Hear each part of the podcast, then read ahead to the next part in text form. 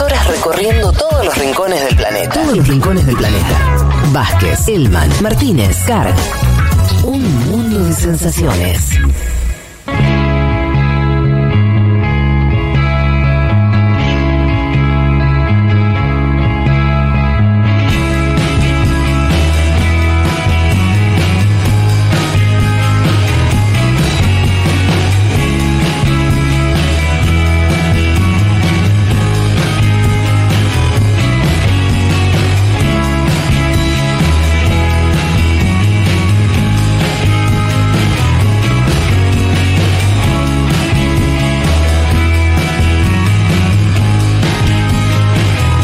Estamos de vuelta. Eh, muchos mensajes ¿Qué que están ahí? cayendo.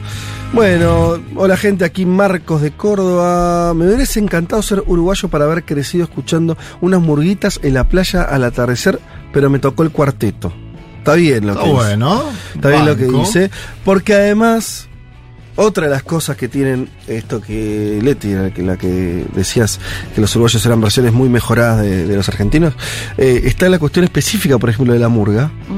Buenos Aires tiene murga, Sí. más la musicalidad de esa murga dista muchísimo. No, de lo no me metería, no profundizaría mucho. Yo digo, No, no, es que es, es objetivo. es como la yerba. es, mejor la de ellos que la nuestra. Pero La infinitamente. Realmente, o sea, la- la- las. eh, Ay, ¿por qué Es- nos queremos tanto? ¿Por qué queremos tanto? No, no, pero es que en eso te digo que es eh, incontestable. La riqueza musical que tienen las murgas uruguayas, no sé ni por qué, porque no soy un especialista en eso, no, no, no, no lo estudié, pero son muy, muy, mucho más interesantes que las nuestras, que bueno, tienen una cosa más folclórica, pero no es que Pero es te, verdad, no se te compara. rompe, vas a ver una murga argentina y te ¿Sabés que estalla. acá tengo a. Diego Villani que dice: Me gustaría ser uruguayo para llamarme Washington y ponerle de Sí. nombre a mi hija Pascualina.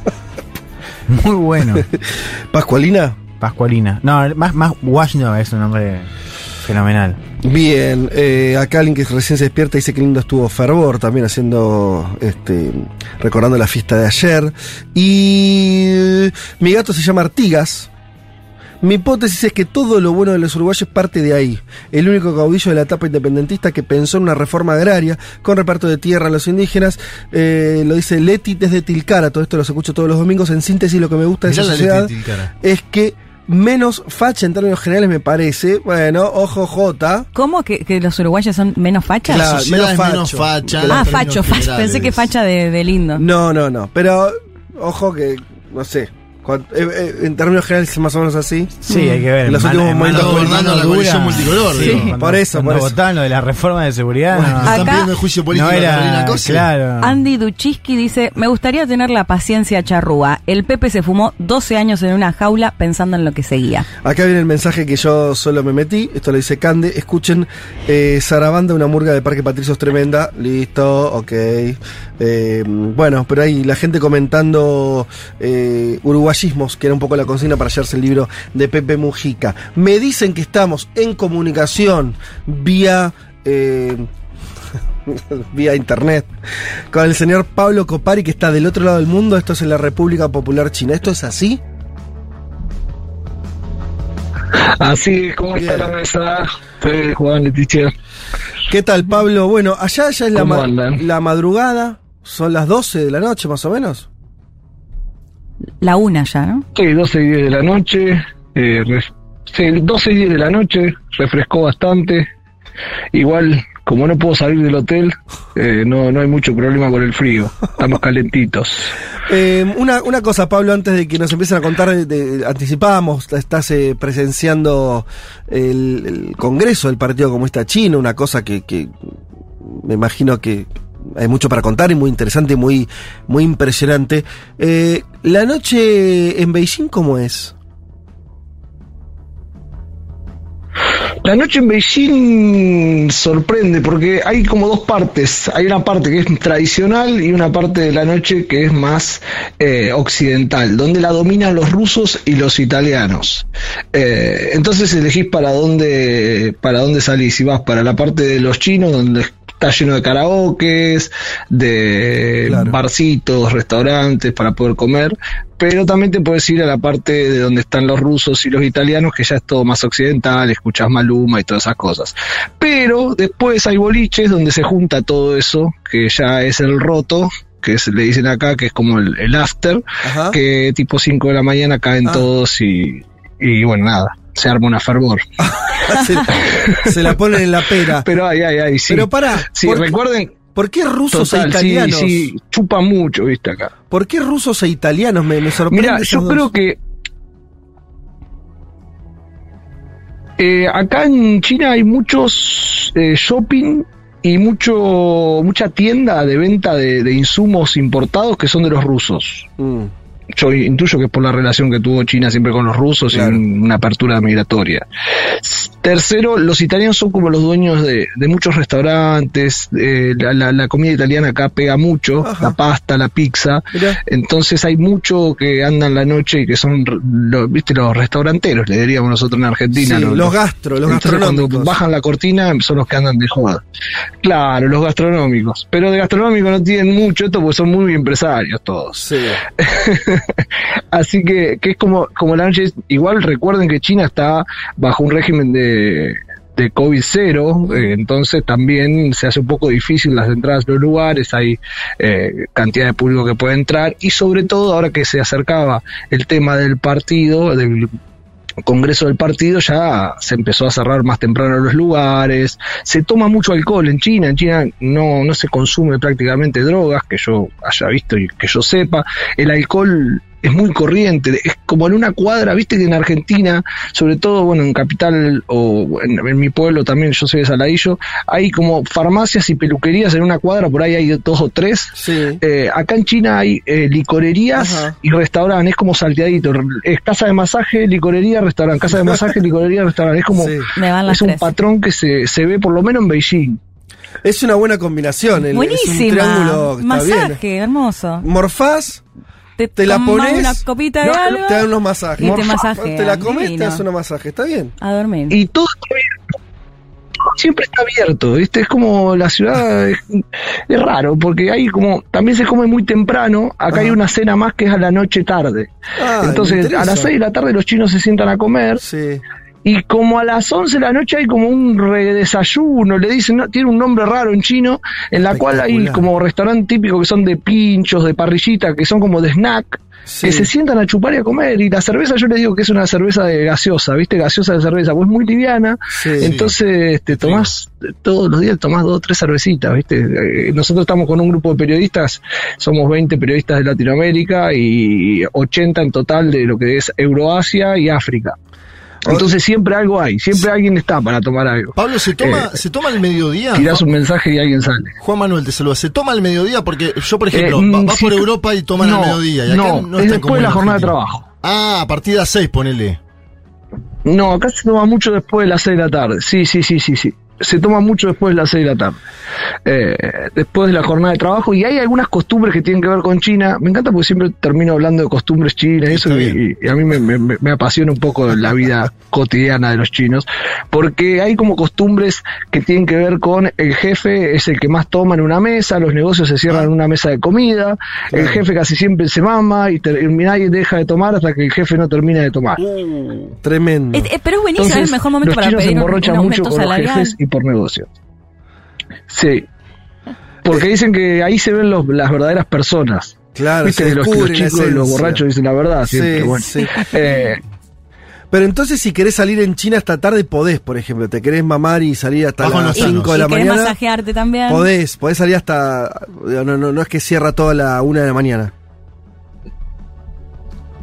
no, no, hay boliches, es más, ha- hay boliches en los cuales eh, cierran a las 8 de la mañana, a las 7 de la mañana. Hay otros que están más controlados, que son los que están por ahí más visibles. Yo te estoy hablando de boliches medio subterráneos, viste que hay Sí. escaleritas, esos, viste, El after, tipo after. no, en Buenos Aires, ¿te acordás del bárbaro? Sí, Sí. claro, Sí. esos lugares que, que, que no se animan ni a entrar la policía, pero bueno, acá, acá también está tranquilo ese tema. Che, Pablo, hablemos un poquito del Congreso, volvamos. Eh, ahí estaba viendo un... un- Perfecto. no- nos pasaron algún, algún videito que estabas haciendo, estabas muy, muy elegante de Muy traje. elegante, muy elegante. sí. Dentro de el gran salón. Muy elegante. eh, donde se lleva la, la- la deli- la deliberación del Congreso, ese lugar, eh, eso tan, que lo, lo hemos visto siempre en las coberturas mediáticas, donde, donde se sientan todos los miembros del partido, grandes telones, banderas y demás. ¿Qué nos puedes contar de, de- de la organización o de lo que hasta ahora se, se vio del Congreso?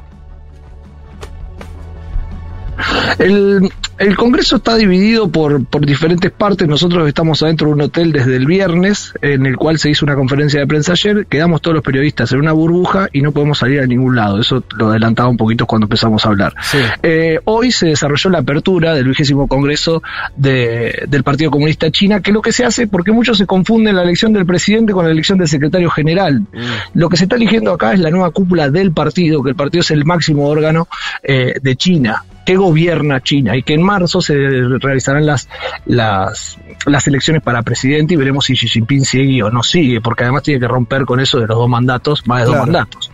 Eh, entonces, hoy lo que se presentó fue un informe eh, del Partido Comunista en el cual se dan las bases de los últimos 10 años, de cómo viene creciendo China y el futuro de China. ¿Cuáles son las, las metas y las expectativas que tiene China a futuro? Y no estamos hablando de dos años, de tres años, estamos hablando de cinco, de 35 y de 50 años. O sea, China piensa a lo grande. Un poco en la experiencia personal de lo que me pasó hoy fue, eh, yo había visto mucho por fotos esto y una discusión que yo tenía era como, el salón no me impresionó, pero sí me impresionó entrar y ver todos los procedimientos y los pasos que tuvimos que hacer para poder llegar ahí. Nosotros nos levantamos muy temprano y a las 6 de la mañana, nos estaban esperando los colectivos, fuimos todos escoltados, eh, nadie podía entrar con cámaras, las cámaras tenían que entrar un día, un día antes, entonces se hizo todo un control de cámaras, imagínense si a esa cámara le ponían Wow. nada, Sí. una bomba o algo, entonces Sí. controlaron todas Sí, las cámaras que entraron, Eh, los periodistas tenemos que, nos teníamos que hisopar, teníamos que ir con barbijo, barbijos celestes o blancos, no podíamos ir con otro color de barbijo, y yo ahí dije, pero ah, che, qué pelota, ¿por qué están con eso? Bueno, cuando entro al lugar me di cuenta. Yo lo viví como un video de Pink Floyd. A ver. era toda una masa de gente uniforme siguiendo esquemas tras esquemas de actos. O sea, sonaba un ring, entraba parte del, del, del comité del partido Sí. de, la, de la parte alta. Sonaba otro ring, entraba el buró político. Claro. Que son, sonaba otro ring, entraba Xi Jinping y los siete que lo siguen a Xi Jinping. Empezaba a sonar la, la banda, toda música en vivo, todos aplaudiendo a la misma vez, sincronizado. No. Eh, hay un video que yo mandé que es cómo sirven té las personas que están arriba del, del escenario del, del, del estrado principal, todos en fila, todo coordinado sirviendo el té y caminando paso a paso. Cuando Xi Jinping lee un informe que tiene 20 páginas, el informe, el informe entero tenía 62. Lee un resumen de 28 páginas, lo tengo acá en la mano. Sí. Cuando Xi Jinping giraba la hoja, se sentía en todo el estrado el El ruido de la este hoja. ruido. Ese era el nivel de silencio que había. El ruido de las de la sincronización, no de la hoja. Era Claro. a mí lo que más me llama la atención de eso es la sincronización y que también hace un poco la referencia de cómo gobierna China y de cómo se plantea China los procesos de, de reforma y todo lo que lo que lo que se plantea para, para el futuro. Yo Era como, una gran. mejor, lo- yo no soy especialista en China, sino Sí. que Lo, lo que digo, Pablo, es como si fuera una gran coreografía lo que siento que me estás contando. Sí, no diría coreografía, sino una, una gran, un gran respeto por las formas y estructuras de la historia del partido, porque esto está todo escrito, debe estar todo como comandado, era como una misa. Yo lo vi más, no, no, no, no sé si debe haber en el mundo un, un espacio político y sobre todo un, un congreso que siga estos lineamientos tan a lo, a lo logia, ¿no? A, a lo, a lo- viste, era como el video de los Simpsons. Sí, el de Corea del Norte, por ahí, Pero ¿no? no, lo- no, no lo estoy diciendo desde el lado de la burla, sino del asombro, ¿no? Sí. Sí. Yo lo digo, vos No me te escuché, lo- perdón. No, no, lo planteás como que no volaba una mosca y me hacía acordar a, a Corea del Norte, por ejemplo. Pero te quiero preguntar algo de Xi Jinping. ¿Hay un culto a la personalidad de Xi Jinping? ¿Aparece en el Congreso? Digo, en las imágenes, en la iconografía? ¿Cómo es eso? Sí, sobre todo porque Xi Jinping ahora se está pasando a ser el, líder con más poder en la historia de China, prácticamente, después de Mao. Entonces, eh, yo, si agarro mi, en mi habitación hoy, tengo siete libros que tienen la cara de Xi Jinping. Sobre todo porque a partir de este congreso, la doctrina y el pensamiento de Xi Jinping se vuelven la doctrina del partido. Se vuelve un pensador dentro del partido. Entonces, eh, eso es algo que se está discutiendo para adentro también mucho, pero se toma la figura de Xi Jinping como el pensador del partido de acá en adelante, Claro. que eso no pasaba desde Mao. Entonces, que hoy China esté viviendo y esté diciendo que va a ser, porque China marca el centenario del partido como un cierre. Dice, cumplimos 100 años, logramos todas las metas de los 100 años, ahora tenemos que ir por los próximos 100 años. Para esto tenemos que marcar una serie de objetivos, que fueron los que hoy enumeró y ellos enumeran tres objetivos que cumplieron, que era llegar a los 100 años del partido, cumplir los 70 años de la revolución y sacar a la gente de la pobreza. Mira. Luego sacar a la gente de la pobreza, que la gente viva de una manera acomodada Mm. porque no le dicen más de, de una manera, mira, que tengo acá, justo lo anoté, ellos dicen modestamente acomodada, Sí. la construcción integral de una sociedad modestamente acomodada. Eh, y ellos lo ven como una victoria histórica en estos 10 años a esas cosas. Ahora, ¿por qué va China? Ahora va por la consolidación del socialismo moderno, de su propio pensamiento, de, viste cuando te dicen tenemos una democracia con estilo chino, tenemos un Sí. comunismo capitalista, socialista con estilo chino, bueno, estos próximos 35 años China se va a encargar de consolidar su sistema de gobierno para adentro y para afuera, que es una de las cosas que, que se planteó hoy en el Congreso y fue la principal o el principal tema de- de- del día. Sobre todo porque se viene cuestionando mucho el accionar de China, cómo está trabajando o cómo eh, trabaja con otros países. Nosotros somos en Argentina el tercer socio comercial de China. Eh, tampoco es ajeno, pero pareciera que no existe China. Si vos pones hoy en Google la palabra Congreso chino, va a haber un montón de notas que tienen que ver con, con cuestiones negativas de China. China es muy difícil que en Occidente se, se, se comunique de manera positiva. Eh, y que lo puedan analizar de manera positiva. En algunos extractos de la sociedad por ahí sí, pero no eh, lo que es Europa, ni lo que, menos lo que es Estados Unidos. No, ¿no? y- menos en este Se habló contexto- también de Estados Unidos en el discurso. Menos en este Ah, eso te iba a preguntar. En este contexto de guerra, vos nombrás todas, todos parámetros y objetivos que tienen que ver con China, con, con, con su historia, esto que decías de, bueno, eh, me gustó mucho eso, ¿no? Bueno, primero llegar a cumplir 100 años. Después que la revolución cumple 70. O sea, primero eh, eh, lo primer objetivo es existir, lo cual es- eh, está muy bien como, como primer objetivo. Después sacar a la gente de Sí. la pobreza. Pero digo, todos objetivos y para adelante nombrás objetivos que, que vinculados al mundo China. ¿Ves algo, viste algo, leíste algo sobre eh, eh, alguna definición del partido respecto al lugar de China en el mundo, en la cuestión de la, de, de la competencia con Estados Unidos? ¿Eso aparece o no? Explícito, digo. Aparece sin nombrar a los Claro. actores en cuanto, sí, en cuanto a la política exterior, eh, lo, lo primero que aparece es el conflicto con Estados Unidos por Taiwán y, y lo que China dice es nunca buscará la hegemonía ni se involucrará en, la- en el expansionismo de otros países, ¿no? Ya dice, bueno, Estados Unidos se mete en otros lugares. Nos, nos oponemos firmemente a todas las formas de hegemonías Mm. y políticas de poder. Tenemos una mentalidad abierta, yo lo estoy diciendo porque no me quiero errar en lo que está diciendo, eh, y se mantiene firme en la búsqueda de las políticas exteriores independientes de paz. Y no vamos, una de las cosas que decía es, resolver la cuestión de Taiwán es un asunto de los chinos, un asunto que debe ser resuelto por los chinos, no por otros países. Eh, eso es, es parte de la política con lo que es el territorio, porque China se vio bastante avanzado en eso, eh, y sobre todo porque China tiene una política hacia el exterior, porque yo he estado hablando con gente del partido, con gente que tiene poder político dentro de China, y lo que yo le digo, a veces la crítica que yo le hago es, che, ¿a ustedes no le importa que gobierne Macri o que gobierne Cristina Kirchner? Mm. ¿A usted qué, qué es lo que le importa? Nosotros no nos metemos en los problemas de los países, nosotros hacemos relaciones con los países. Relaciones que nos convengan para poder llevar una política de calidad exterior y una mejor vida y una mejor... Usan palabras muy locas, porque queremos la felicidad y alegría del pueblo. Un Claro. pueblo bonito, te dicen. ¿Viste? Vos decís, ¿Es la traducción o lo están diciendo? Eh, Como medio, no, como si puede, decir diciendo. como, como medio inocente, como un, un léxico medio naif. Claro. Claro, total, totalmente. Entonces China hoy está pasando por un problema, que es el problema de ser frágil.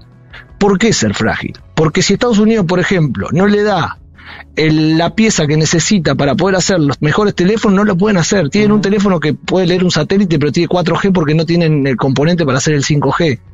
Eh, entonces, lo que primero quiere hacer China ahora es, se llama algo como la doble circulación. Quiere primero la circulación interna, la cual tenga un una producción general de todos sus productos, de que pueda autoabastecer todos sus productos claves. Segundo, en la estrategia de relaciones para afuera, es decir, yo, bueno, voy a tener relaciones inteligentes. Por eso el armado de la franja de la ruta. Por eso China se mete a la franja de la ruta y busca los puntos estratégicos. Se mete en energía, se mete en agricultura, se mete en tecnología, no se mete a preparar ropa ni nada de eso. Eh, China quiere hoy pasar a ser un país en el cual tenga un buen producto, deje de ser lo que nosotros tenemos mal llamado, viste, lo trucho chino. Sí. Quiere tener una economía de calidad, Mm. porque ellos se ven todo el tiempo como un país en desarrollo. Claro. Y hoy esa palabra desarrollo no estuvo en ningún lado. Prácticamente no la nombró la palabra desarrollo. Ajá. Habló de consolidar y una cosa que es muy clave es que puso al pueblo como dueño del país. ¿Por qué? Porque hay una crítica interna en la cual eh, no todos tienen el mismo derecho, porque el, el Partido Comunista tiene eh, 90 millones de afiliados, creo. Sí. A ver si no me equivoco, más Lo o menos decíamos son más 90 temprano, millones de afiliados. 96. Son los que eligen a los representantes. Sí.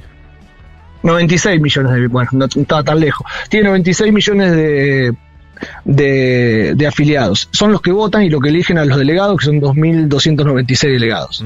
Eh, que se empiezan a elegir, hace un montón, lo contaba el otro día en Seguro, las empiezan a elegir en el año pasado, se empezaron a elegir. Es más, Xi Jinping fue elegido en una provincia como delegado. Claro. Eh, entonces ellos lo que quieren empezar a dar es una democracia más al pueblo y que lo- el pueblo que no participa en el partido pueda empezar a tener más voto y más voz en algunas decisiones con algunas consultas populares y con algunas cosas que tengan que ver con la participación más que nada.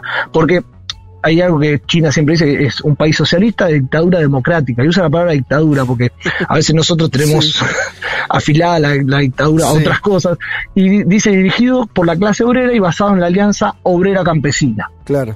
Eh, entonces China en esta nueva etapa dice que va a decir, bueno, el pueblo es el dueño del país. Esos fueron como las- los puntos claves que yo Ajá. estuve marcando, me leí todo el discurso y la verdad que habla muy repetitivamente de eso.